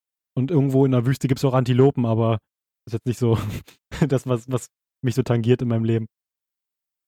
Nicht, bin ich, bin ich komisch. Okay, mal gucken. Was haben wir denn noch so an Themen, die sich jetzt noch. Wir könnten ja mal über die Liebe reden. Zeigen. Oh Gott, boah, wie willst du über die Liebe reden? Also jetzt no front, aber du hast ja basically fast keine hab, Erfahrung damit. Ich habe keine Liebe. Ja, du bist, du bist ein einsamer Mensch. Äh, nicht jedes Mal. Gott verdammt. Ach Gott. Okay, warte gleich mal die Zeit merken. 49, äh, 20. Okay. Ja, wir, wir können jetzt hier so Footnote machen. Warte, ich mache hier mal so, so eine Null hin. das, das wird ein Meme. Ich sag's dir. Dieses Mal können wir den Delfin benutzen. Können wir den Delfin benutzen? Wenn ihr den Delfin gehört habt, anstatt einem Piepen, dann, dann äh, wisst ihr, wir machen Fortschritt. Aber, also ich, du, das, weil ich jetzt keine Erfahrung damit so groß habe, heißt ja nicht, dass ich darüber nicht sprechen kann. Ich meine, dass ich, dass ich da nicht so wirklich, wie du sagst, Erfahrung habe, liegt auch mit daran, dass ich mich nie damit auseinandergesetzt habe aktiv, weil das meiste, was ich gesehen habe, in, in meinem Umfeld, auf meinen alten Schulen und so, halt nicht geil war. Ich hatte da jetzt nicht das coolste soziale Umfeld, wo ich, wo auch nicht die coolsten Menschen unterwegs waren, wo ich immer gesagt habe, auch zu mir, sowas möchte ich nicht. Und ja, dadurch ist es auch größtenteils dann so entstanden, dass ich halt zu mir selber gesagt habe, nö, brauche ich erstmal nicht. Hm. Gut, und ich meine, wenn sich dann äh, irgendwann, wenn sich irgendwann mal was ergeben sollte, dann wäre ich natürlich offen, aber ich meine, ja, größtenteils es, ist, es, es sollte ein Upgrade sein, was, was in der, was einem, was in einem guten, in einem guten Moment zum Leben dazukommt. Und in, in vielen Fällen ist es halt auch ein Downgrade. Muss man ganz ehrlich sagen. Ja, ich weiß, äh, Besonders in unserem jungen Alter. Oh Gott, ja. Ich will was wissen, warum du darüber reden willst, wenn basically der Erfahrungsschatz gar keine. Wir haben ja, wir haben ja noch Fremdgehen als gesellschaftliches Problem in der Liste. Ah, ja, gut, dann äh, dann ist aber die gesellschaftliche Perspektive eher der Punkt, über den wir sprechen. Und Liebe ist da jetzt so sachlich, äh, äh vom, also vom Ding her, nicht so hoch mit im Themengebiet verankert. Na, wieso? Das, das, das gehört schon mit dazu. Ja, also klar, wir können einfach mal, dazu, wir können einfach mal, wir können einfach mal einsteigen direkt, da wir, da boah, wir jetzt so schön da drin gelandet sind. Ich weiß nicht, also das kann man jetzt gerade natürlich nicht sehen, wenn man uns zuhört, aber deine Tonspur ist doppelt so ausla äh, ausschlagen wie, wie meine. Nee, bei, glaub, bei mir nicht. Nachhinein also bei mir sieht das super krass aus. Also keine Ahnung, als wäre es doppelt so laut. Und du klingst auch ziemlich übersteuert teilweise. Vielleicht mal einen Zentimeter zurück vom Mikro. Bisschen entspannt. Ja, es, es tut mir ja sehr leid. Also wir, wir sind natürlich immer am stetigen Optimieren. Deswegen hat sich ja schon so viel verändert, tonmäßig bei uns. Naja, ja, wir müssen auf jeden Fall dieses verkackte Intro irgendwann mal hinkriegen. Also ich, ich weiß nicht, das so, jeder Podcast hat ein Intro, nur wie nicht. Wir sind, das, wir sind der Podcast ohne Intro. Einfach. So, aber das, das wir, wir, wollten jetzt noch ins Thema rein, weil das finde find ich interessant. Ich will darüber ein bisschen labern, also übers Fremdgehen, okay. weil, also ich, ich mache jetzt mal eine kurze Einleitung, nachdem wir jetzt schon eine Einleitung hatten. Ähm, Fremdgehen als gesellschaftliches Problem? Fragezeichen. Man, man, äh, also ich habe mir ein paar Statistiken angeguckt und es äh, ist relativ verbreitet, und in, in, statistisch gesehen ist es in jeder Beziehung so, dass äh, mindestens einmal fremdgegangen wird, wenn man, wenn man den Statistiken Glauben schenkt. Das heißt ja, beziehungsweise statistisch gesehen ist es so, dass, dass jeder zweite Mensch fremdgehen, was um, im Umkehrschluss heißt, dass in jeder Beziehung ja einmal fremdgegangen wird. Und da ist mir aufgefallen, dass man ja auch relativ oft mitkriegt von, von Leuten, wo fremdgegangen wird, wo in einer Beziehung fremdgegangen wurde. Und das ist so ein bisschen was, was bei mir auf, ähm, naja, ich, ich fand das immer relativ komisch, äh, da ich das nie verstanden habe, wenn, wenn jemand fremd geht, warum der Freundeskreis bestehen bleibt, warum da niemand mit der Person redet, warum niemand der sagt, hey, du hast da gerade, du bist gerade fremdgegangen in einer fucking Beziehung. Warum da, warum das oft auf äh, im, im eigenen Freundeskreis bei der Person auf so viel Toleranz stößt. Und darüber wollte ich einfach ein bisschen labern. Ein bisschen rumphilosophieren, ein bisschen, äh, vielleicht, vielleicht kommt man ja auf den Schluss, warum das so sein könnte. Naja, ich sag mal, ähm, wenn man das jetzt aus, aus Erfahrungsschätzen her äh, beurteilen möchte, ähm, ich finde, es ist sehr, sehr stark situationsabhängig, was äh, Betrug oder Hintergehen oder Fremdgehen in dem Sinne ausmacht. Und vor allen Dingen ist, kommt es auch sehr darauf an, wie das dann von der Beziehung gehandhabt wird, die quasi betrogen wurde. Und, also das äh, Situationsabhängige, das müsstest du mir eigentlich noch mal kurz erklären, weil das verstehe ich nicht so richtig. Also aus meiner Sicht ist es so, du bist in einer Beziehung, du hast dich einer Person mit Hilfe, also durch die Beziehung halt sozusagen so ein bisschen verschrieben und dann hast du halt sexuellen Kontakt mit einer anderen Person. So, das ist halt eindeutig fremdgegangen. Ja, ich weiß, das ist also situationsabhängig, meine ich jetzt äh, in dem Sinne, es kann halt sein, dass äh, man darüber hinwegsehen kann in der Beziehung. Also, dass der betrogene Partner im Endeffekt sagt, ey, solange du im Endeffekt bei mir bleibst und, und nicht äh, mich für die Person verlässt, das dann okay findet. eine andere Situation ist, dass man sich dann halt äh, trennt und sagt, okay, also beziehungsweise, dass man einfach die Person, mit der man zusammen ist, der man sich verschrieben hat, hintergeht, weil man merkt, dass man zu der anderen Person äh, einfach äh, mehr empfindet oder überhaupt was empfindet. Es gibt ja auch viele Beziehungen, die eigentlich ohne Liebe irgendwie ein bisschen auskommen und dann entstehen Affären daraus, dass Gefühle für andere Personen entstehen und dann kommt es halt darauf an, wie man damit weiter verfährt. Also ich, ich sag mal so, es gibt viele, viele Situationen, die, äh, ich sag mal, einen Betrug nachvollziehbar gestalten, sage ich mal. Also nicht verzeihbar unbedingt, wenn man, man kann, also als, als Außenstehender kann man da sowieso nicht großartig drüber, drüber urteilen, weil es äh, immer noch bei dem betrogenen Partner liegt, wie der damit umgeht. Äh, aber wie, weil du ja gemeint hast, du kannst nicht verstehen, dass äh, da oftmals so tolerant mit umgegangen wird, ist einfach, dass meiner Meinung nach äh, Freunde oft auch einfach mal nachvollziehen können, äh, wie die emotionale Welt de der Person aussieht, die hintergangen hat. Also wenn du zum Beispiel als Freund weißt, dein Kumpel, dein bester Freund oder so ist seit Jahren, seit Monaten, seit Wochen, keine Ahnung, wie lange auch immer, äh, richtig unzufrieden mit seiner Beziehung oder, oder er weiß nicht mal, dass er unzufrieden ist, aber er meckert irgendwie ständig darüber. Und äh, du merkst dann zum Beispiel, dass die Person, mit der er diese Affäre hat, ihm viel besser tut und so. Und dann kann ich mir, kann ich zum Beispiel dann in der Situation kann ich richtig gut nachvollziehen, dass man da als bester Freund äh, nicht unbedingt sagt, ey, du hast richtig Scheiße gebaut, dass du die, mit der geschlafen hast. Du kannst immer noch, oder man sollte immer noch vor Augen halten, dass man sagen soll, ey, du solltest eine Beziehung vorher beenden, bevor du sowas machst. Ähm, aber ihn für den Akt per se sozusagen mit dieser Person zu schlafen, zu, zu, zu steinigen, äh, das, das zu unterlassen oder dass man das Bedürfnis nicht hat, das kann ich schon äh, durchaus nachvollziehen. Also ich kann, jetzt, ich kann auch kurz äh, darauf aus meiner Sicht eingehen. Also das, was, was du gerade gesagt hast, natürlich, das kann man, das kann man irgendwie nachvollziehen, aber also wenn, wenn ich das jetzt so von, vom weiten äh, Objektiv betrachte, äh, muss ich sagen, dass sich das irgendwie straight up dumm anhört, weil in einer Beziehung, dann, wenn du in einer Beziehung unzufrieden bist, dann sagt es deinem Partner. Dann sagt deinem Partner, dass du in einer Beziehung unzufrieden bist, dann redet drüber. Ihr gestaltet ja beide die Beziehung. Warum gestaltet ihr nicht beide die Beziehung, die euch gefällt?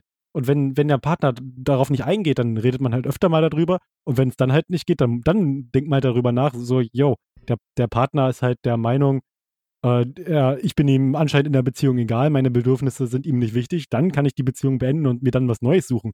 Aber ich jetzt äh, jahrelang rummeckern, ich bin unzufrieden, dann nicht reden, sich nicht mit dem Partner aussprechen. Ich meine, eine Beziehung bedeutet auch Kommunikation. Ähm, und dann am Ende irgendwie äh, sich in irgendeinem Portal anmelden, was ja komischerweise in der Gesellschaft schon sehr weit verbreitet ist, dass es gibt Portale, die werben damit, dass du Affären und irgendwelche Seitensprünge hast oder fremd gehst, sagen, ja, oh, hier, jetzt, jetzt hast du Lust auf eine Affäre, melde dich hier kostenlos an. Und keine Ahnung, das ist einfach für mich sehr fragwürdig. Dann sprich dich mit deinem Partner aus so, und red mit dem darüber, wenn du unzufrieden bist und mecker nicht rum und mach einfach auf einmal irgendein komisches Verhalten. Ich meine, damit machst du auch dein, du, du erniedrigst dich ja damit selber, erniedrigst deinen Ruf. Du sorgst ja dafür, dass du auch selber unglaubwürdig eigentlich wirst.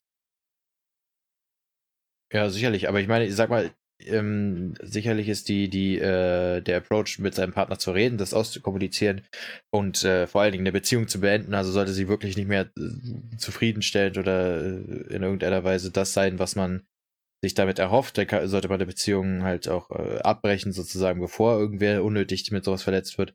Aber äh, das, was man tun sollte und das, was Menschen machen, ist ja nur ziemlich oft ähm, einfach zwei komplett verschiedene Paar Schuhe. Also es gibt ja das alles Mögliche. Es gibt Leute, die, die eben einen speziellen Kick daraus ziehen, ihren Partner zu betrügen. Es gibt Leute, die ähm, einfach da, keine Ahnung, sich nicht großartig Gedanken drüber machen, die keinerlei Selbstbeherrschung, keine Selbstdisziplin haben, die einfach äh, nicht mit ihrem Partner auch nicht reden können oder nicht wollen und äh, die, die das irgendwie einfach nur nervt und so über alles so ein Quatsch reden zu müssen. Und das sind dann Leute, die sind trotzdem in Beziehungen, auch wenn die eigentlich für sowas völlig ungeeignet sind, weil eben mal bei denen irgendwann dieser Kick da war, sich mit dem, ihrem Partner zusammenzutun sozusagen und, und irgendwie geht das dann alles mit der Zeit verloren.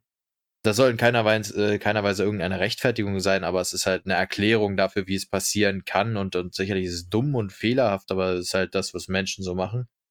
Und ich kann mir auch zum Beispiel vorstellen, dass man dann, äh, wenn man eine Person ist zum Beispiel, die richtig gern, die richtig Kicks daraus zieht, zu, zu sagen, ey, bei, meine Freundin sitzt zu Hause und wartet auf mich und ich bin hier in der Bar und leg eine flach. Ich kann mir vorstellen, dass du dann auch Leute um dich rumscharst automatisch, die äh, tendenziell nichts gegen so ein Verhalten haben oder sich nicht offen dagegen aussprechen. Und das so erklärt es dann auch, dass Freunde da nicht großartig äh, einschreiten, wenn, wenn man sich solche Fehltritte erlaubt.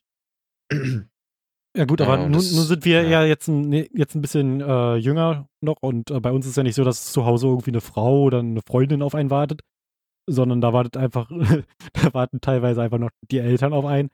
Und ja, trotzdem gut, ist es bei uns in, bei, trotzdem ist es bei uns so, dass es halt auch in der, ich nenne es mal jetzt in den jüngeren Generationen, jetzt nicht so jung, aber trotzdem äh, jünger, so ist, dass es halt sehr weit verbreitet ist, dass halt äh, oft äh, irgendwelche, irgendwelche Seitensprünge sind. Viele Leute gehen fremd oder keine Ahnung was. Und es ist trotzdem so akzeptiert. Da wird nicht mal ein Tadel ausgesprochen aus dem Freundeskreis oder wird, kommt nicht mal der beste Kumpel und sagt, hey, das finde ich jetzt scheiße von dir. Warum gibt's, kommt diese Situation nicht zustande? Warum gibt es sowas nicht? Und warum gibt es überhaupt die Möglichkeit, dass solche Portale entstehen können im Internet, mehrere Seiten, die damit ihr Geld verdienen, ihr fucking Geld, dass Leute Affären haben? Ja, okay, ich sag mal so, diese Portale lassen sich leicht erklären, eben dadurch, dass es, wie gesagt, diese Leute gibt, die da halt Bock drauf haben und äh, keinen guten Grund haben und auch nicht besonders verantwortungsbewusst angeben, sondern einfach nur sagen, ey, ich bin in einer Beziehung und es gibt mir richtig den Kick, wenn ich jetzt mich anmelde bei Tinder oder was weiß ich, fremdgehen24.de oder keine Ahnung, wie der ganze Kram heißt. Äh, und, und sich da halt irgendwie eine Nummer für zwischendurch holen. Und ähm, was diesen Freundeskreis angeht, ich weiß nicht, ähm, wie ich ja schon gesagt habe, entweder man schart Leute um sich, die tendenziell sowas übersehen oder äh, sich dagegen nicht aussprechen aktiv. Oder man hat halt einfach generell, ähm, glaube ich schon, dass es vorkommt, dass da mal drüber gesprochen wird und so, aber man sieht sich ja da als Freund, sage ich mal, auch immer in der Situation, man will ja am Ende nicht der sein, der dafür verantwortlich ist, dass diese Beziehung irgendwie kaputt geht, selbst wenn man, wenn das Schwachsinn ist, weil man ja eigentlich nur derjenige ist, der da äh, Wahrheiten aufdeckt, die aufgedeckt werden müssen. Aber ich meine, ich, das kann man, glaube ich, ganz gut so machen, wie man sich das, äh, wenn man sich das vorstellt, wie man selber handeln würde als Freund. Also angenommen, dein bester Freund, äh, du weißt, der hat eine Freundin, da läuft äh, bei denen an sich alles super, so, aber du weißt halt, dein bester Freund hat mal vor vier Wochen, weil er betrunken war auf einer Party, hat er mit irgendeinem Weib geschlafen und dann, was machst du dann? So, du, du kannst ihm ja sagen, ey, das ist richtig beschissen und vielleicht weiß er das auch, aber kann halt schlecht was dagegen machen, dass er es schon getan hat. Ähm, und dann musst du halt äh, überlegen, ob sie das wert ist, so diese ansonsten richtig gut laufende Beziehung ähm, zu strapazieren oder im Zweifelsfall halt komplett kaputt zu machen, indem du halt ihn dazu drängst oder oder sogar vielleicht noch persönlich diese diese äh, Information mit dem Partner teilst, der betrogen wurde. Auch wenn es gutes Recht wäre, ist es halt natürlich eine Sache, die du gar nicht, also die man einfach nicht machen will. So, man will einfach nicht derjenige sein, der die Beziehung vom besten Freund, von einigen auch von diesem unschuldigen Partner, der da äh, betrogen wurde, oder in den meisten Fällen unschuldigen Partner, ähm, Du willst ja nicht wirklich kaputt machen, nur weil du halt weißt, dass da was passiert ist. Äh, ich denke, das ist halt auch ein, ziemlich ausschlaggebender Grund dafür, dass es viele nicht machen. Mhm. Ja, ähm, also, ich weiß nicht. Wenn ich, wenn ich jetzt mal den Zahlen glauben würde, so, dann, dann würde ich, würde ich persönlich sagen, dass es es mir nicht wert. Stat statistisch gesehen ist es halt auch so, dass äh, und auch nachweisbar ist es so, dass Leute, die einmal fremdgegangen sind, mit einer sehr hohen Wahrscheinlichkeit, und zwar mit einer dreimal höheren Wahrscheinlichkeit nochmal fremdgehen. Ähm, ich weiß nicht, das, das wäre mir dann halt äh, mir persönlich irgendwie so sketchy. Vor allem, wenn, wenn jemand, wenn, wenn, wenn jemand, wenn in einer Beziehung mir zum Beispiel fremd geht, dann weiß ich ja, dass ich der Person anscheinend nicht gut genug bin in der Situation. Und was, wer sagt denn, dass, die, dass diese Situation nicht nochmal passiert? So. Das kann mir ja, keiner garantieren. Ein, das ist, wie gesagt, so eine ähm, Situation, die einfach sehr darauf ankommt, wie du damit umgehst, wie dein Umfeld damit umgeht. Ähm, du zum Beispiel, also es ist ja völlig legitim, wenn du danach sagst, ey, das Vertrauen, das da gebraucht wird, äh, ist einfach weg, das Vertrauen ist weg, das Gefühl, dass man was Besonderes ist für die andere Person ist weg. Äh, dann macht es natürlich Sinn, wenn man eine Beziehung beendet, aber es gibt eben auch immer wieder Menschen, die sagen, ey, wie ich ja vorhin schon gesagt habe, ist egal, was du dann, oder die einfach zu dem Schluss kommen, so, es verletzt mich schon, klar, aber äh, es ist mir egal, was du dann machst, solange du am Ende bei mir bleibst und jeder wird einem sagen, dass das dämlich ist oder so, aber es gibt Leute, die eben wirklich so empfinden, die einfach sagen, warum soll ich, also das ist ja nicht nur als, als der Freund, der vom Außen her weiß, dass es passiert und diese perfekte Beziehung kaputt machen würde, sondern auch der betrogene Partner denkt sich ja, es, es läuft eigentlich so gut und äh, wenn mich diese eine, wenn die eine Sache mich nicht stören würde, dann gäbe es keinen Grund, diese Beziehung zu beenden. So. Und es gibt halt Leute, die da äh, zu dem Schluss kommen, ähm, dass das durchaus trotzdem eine, eine, eine lebenswerte Beziehung ist, also eine Beziehung ist, die, die sich lohnt weiterzuführen. Und äh, ich finde, da hat man dann als, als dritte Person so von außen nichts gegen einzuwenden, weil wenn das ist irgendwie eine Entscheidung, die zwischen diesen beiden Leuten steht, die zusammen sind. Und äh, die, die kann, muss man akzeptieren, sage ich mal. Also man muss sie nicht gut finden, aber man sollten Leute nicht dafür irgendwie unter Druck setzen, dass sie sich dafür entschieden haben, ihrer Beziehung eine Chance zu geben, nachdem sowas passiert ist. Eben weil das, wie du schon sagst, jetzt statistisch so häufig passiert, muss man überlegen. Ja, ja, klar. Das, das, das, es jetzt auch in den Statistiken so steht, heißt ja jetzt nicht, dass es äh, zu 100 Prozent, wenn du deinem Partner wieder vertraust, dann unbedingt wieder schiefgehen wird. Aber ich sage jetzt bloß, äh, wenn man, wenn man das schon irgendwie so, so belegen kann, anhand von Zahlen, dass, dass die Wahrscheinlichkeit sehr hoch ist, plus den Fakt, es ist ja eigentlich eine, eine Illusion, wenn du sagst, es ist ja alles super und der, der Partner geht fremd, dann scheint da nicht alles super zu sein. Warum sollte er sonst fremd gehen? Entweder er ist ein Arschloch oder irgendwas stört ihn. Und er ist ein Arschloch, weil er halt nichts gesagt hat. Ja, aber ich meine, stell dir mal vor, du, dieses, dieses irgendwas, was ihn stört, ist eben die Tatsache, dass er jemand ist, der gerne äh, oder der, der unzufrieden damit ist, sich sehr sich an einen Menschen zu binden und, und äh, der quasi, also der sich gut an dich binden kann, wenn er weiß, dass er die Möglichkeit hat, sozusagen sich noch anderweitig auszuleben. Ja klar, ähm, aber dafür gibt es ja, ja auch Alternativen. Dafür gibt es ja offene Beziehungen, wo man sich dann Menschen suchen kann, die natürlich auch damit klarkommen, wo natürlich auch wieder die Frage ist, wenn du jetzt eine Person wirklich krass liebst und dann sagst, ja, ich komme damit klar, wenn du eine offene Beziehung nutzt und ich halt nicht, ob, ob damit die Person wirklich klarkommt, weil da hast du immer noch den Gedanken, hey, der jetzt, jetzt mal ganz makaber gesagt, der fickt noch mit anderen rum. Ähm, oder die. Aber größtenteils kann man halt auch anhand von, von Studien sehen, dass in den meisten offenen oder in vielen offenen Beziehungen halt der eine Partner das nicht nutzt und einfach nur das eingeht, weil der andere Partner das halt so ausleben möchte. Ja, aber ich meine, klar, es ist halt, kann verletzend sein und so. Aber wenn man das eingeht und, und dann irgendwann nicht mehr damit klarkommt, dann ist es halt Grund, die Beziehung zu beenden. Und das ist dann aber trotzdem so geregelt, dass da halt keiner von Betrug sprechen muss, äh, weil man sich ja darauf offen geeinigt hat und darüber geredet hat, so wie du es vorgeschlagen hast. Man hat quasi diese Einigung getroffen, gemerkt, das geht nicht. Und es gibt, ich meine, eine Beziehung muss ja auch nicht immer halten, wenn man einfach merkt, dass der eine dieses Verlangen unbedingt hat, äh, hier polygamisch zu leben sozusagen, der andere eben nicht, dann äh, kann man im entweder solche Engagements treffen und sagen, ich komme damit klar, oder wenn man es nicht tut, dann kann man eine Beziehung immer noch auflösen. Ja, ich glaube, es liegt auch. Das finde ich, das finde ich ja zum Beispiel viel besser. Und man soll sich am Anfang einfach sagen, hey, ich bin so, und wenn du mich so nicht möchtest, dann klappt es vielleicht nicht. Aber damit musst du dann klarkommen. Und dann geht die, weiß die Person Bescheid und dann weiß, wenn sie es eingeht, dann muss sie halt entweder eine offene Beziehung nehmen oder halt nicht. Und wenn es keine offene Beziehung ist, äh, und man macht dann seine, seine ganze Kacke, fickt mit anderen rum, geht und äh, holt sich die Bestätigung, die man braucht oder warum auch immer man äh, irgendwie noch dann sexuellen Kontakt mit anderen hat, dann äh, ja, ich glaube, du weißt, worauf ich hinaus will. Ja, aber ich sag mal, äh, weil wir unser Thema ja vor allen Dingen auch hauptsächlich äh, Fremdgehen aus dem äh, gesellschaftlichen Standpunkt ist. Ich glaube, gesellschaftlich ist das äh, keine Sache, also sie sollte natürlich in irgendeiner Form immer angeprangert bleiben und es darf, darf meiner Meinung nach auf keinen Fall zur Norm werden, dass man äh, möglichst polygamisch lebt, weil ich glaube, Polygamie ist auch nicht besonders kein besonders förderlich positiver Lebensweg und kein besonders ähm, hygienischer vor allen Dingen auch. also mal davon abgesehen, das ist ja noch ein ganz anderer Aspekt. Und äh, ich meine, klar, wenn keiner damit ein Problem hätte, wäre es nicht schlimm, aber es ist halt ein sehr utopischer Gedanke und jeder Mensch, wie du schon sagst, äh, es gibt halt Menschen, die brauchen eine gewisse Bestätigung und es gibt Leute, die kriegen das nur, wenn die halt mit möglichst vielen äh, Personen sexuellen Kontakt haben. Und es gibt aber auch viele, viele, viele Leute, zu denen ich auch selber zähle, die sich äh, deutlich mehr davon erfüllt fühlen, wenn sie für eine Person äh, eine ganze Menge bedeuten, so nach dem Motto. Und ich weiß nicht, also es, wie man damit gesellschaftlich umgehen sollte, ist halt schwierig, weil es geht ja im Endeffekt doch niemanden an, der von außen stehend ist, aber ähm, gut, gut heißen sollte man das trotzdem nicht. Also, ich an sich habe erstmal kein Problem mit Polygamie. Ich, mir geht es halt bloß darum, dann sag, sag deinem Partner, dass du dich unwohl fühlst, wenn du dich unwohl fühlst. Oder wenn du polygam lebst, dann sagt dein Partner, dass du polygam lebst.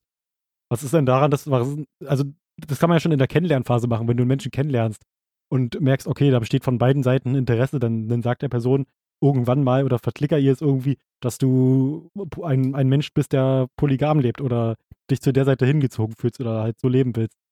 Und wenn der dann halt damit klarkommt, dann ist doch alles super. Aber ich, ich meine, man muss doch nicht irgendwie auf einmal mitten in einer Beziehung fremdgehen und dann äh, zurück zum Partner und ja, der Partner muss sich Kopf zerbrechen, muss überlegen, wie er damit umgehen soll. Es ist ein Vertrauensbruch in der Beziehung, in einer normalen jedenfalls, die jetzt keine offene Beziehung ist zum Beispiel oder wo man vorher nicht drüber geredet hat, dass die eine Person polygam leben will. Ja, ja ich, es ist halt einfach bloß nicht, also Kommunikation.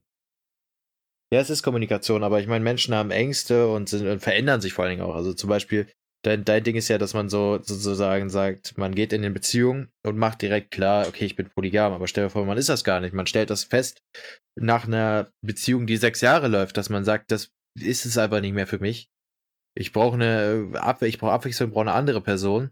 So, das ist halt. Aber was spricht denn, was spricht denn in dem Fall schwierig. dagegen? Was spricht denn in dem Fall dagegen, dass du dann halt hingehst und das kommunizierst und der Person sagst? Ich meine, kennt, wenn, wenn du sechs Jahre in einer, in einer Beziehung bist mit jemandem, dann kannst du mit der Person über alles reden. Dann kannst du hingehen und mit der Person reden. Wenn ich jemanden sechs Jahre lang kenne, dann kennt die Person mich auch krass. Und wenn wir uns krass ja, kennen, aber dann, dann ist es eben vielleicht genau das, was äh, den Menschen dazu in seinem Kopf zwingt, nichts darüber zu sagen, weil er dann Angst hat, eben diese Person, mit der sechs, die er sechs Jahre an seiner Seite hat und die er eigentlich weiß, dass er die Person auf jeden Fall noch liebt und dass sie, sie ihm sozusagen äh, sehr, sehr viel gibt, aber dass eben der sexuelle Aspekt in irgendeiner Weise unbefriedigt ist. Und äh, ich glaube, dann, dann hast du einfach Angst, zu deinem Partner zu gehen, äh, der, in der, der in der vollen Überzeugung lebt, dass ihr beide eine richtig gute Beziehung am Laufen habt und dass da nichts äh, irgendwie kaputt ist und so und du willst ja nicht Selbstzweifel oder generell Zweifel an dieser Beziehung auslösen, indem du sowas machst und dann hast du Schiss und sagst es nicht und natürlich ist es nicht richtig. Äh, ich habe das Gefühl, das muss ich hier immer mal wieder feststellen, weil ich es ja doch ziemlich augenscheinlich verteidige, sozusagen, wie das passieren kann. Äh, aber es ist halt, man muss immer in Betracht ziehen, dass Menschen halt wirklich nicht gut sind, was soziales äh, Miteinander angeht. Also die machen halt, die haben Angst davor, dass irgendwas passieren könnte und lösen es genau dadurch aus. Äh, und das ist, passiert halt ziemlich oft und äh, es ist halt sau beschissen, aber so sind Menschen im Endeffekt. Also ich finde, ich finde, da kann ich ganz gut einen Gedanken anbringen, den ich immer mal habe.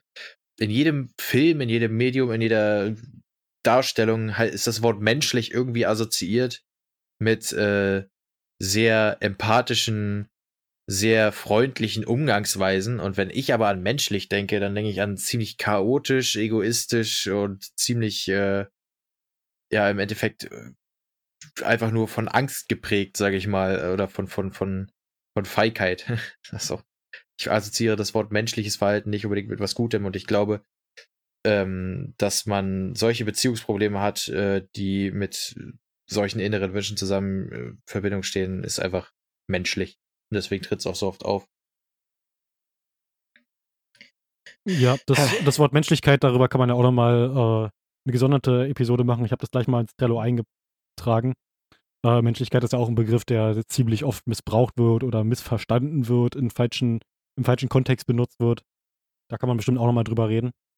Und auch mal die Frage, auch mal hinterfragen, was ist, was bedeutet eigentlich menschlich?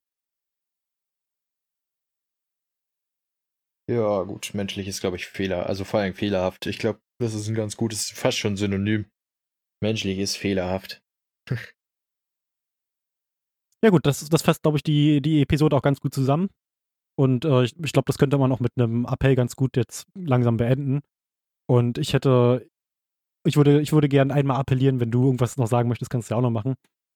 ich appelliere einfach mal an euch alle Zuhörer, die, die uns hören, die, die loyalsten von den loyalsten, die alle sechs Episoden jetzt gehört haben. Einschließlich der hier sind es ja sechs Episoden, glaube ich, die wir jetzt schon veröffentlicht haben. Vielen Dank dafür, wenn ihr alle gehört habt.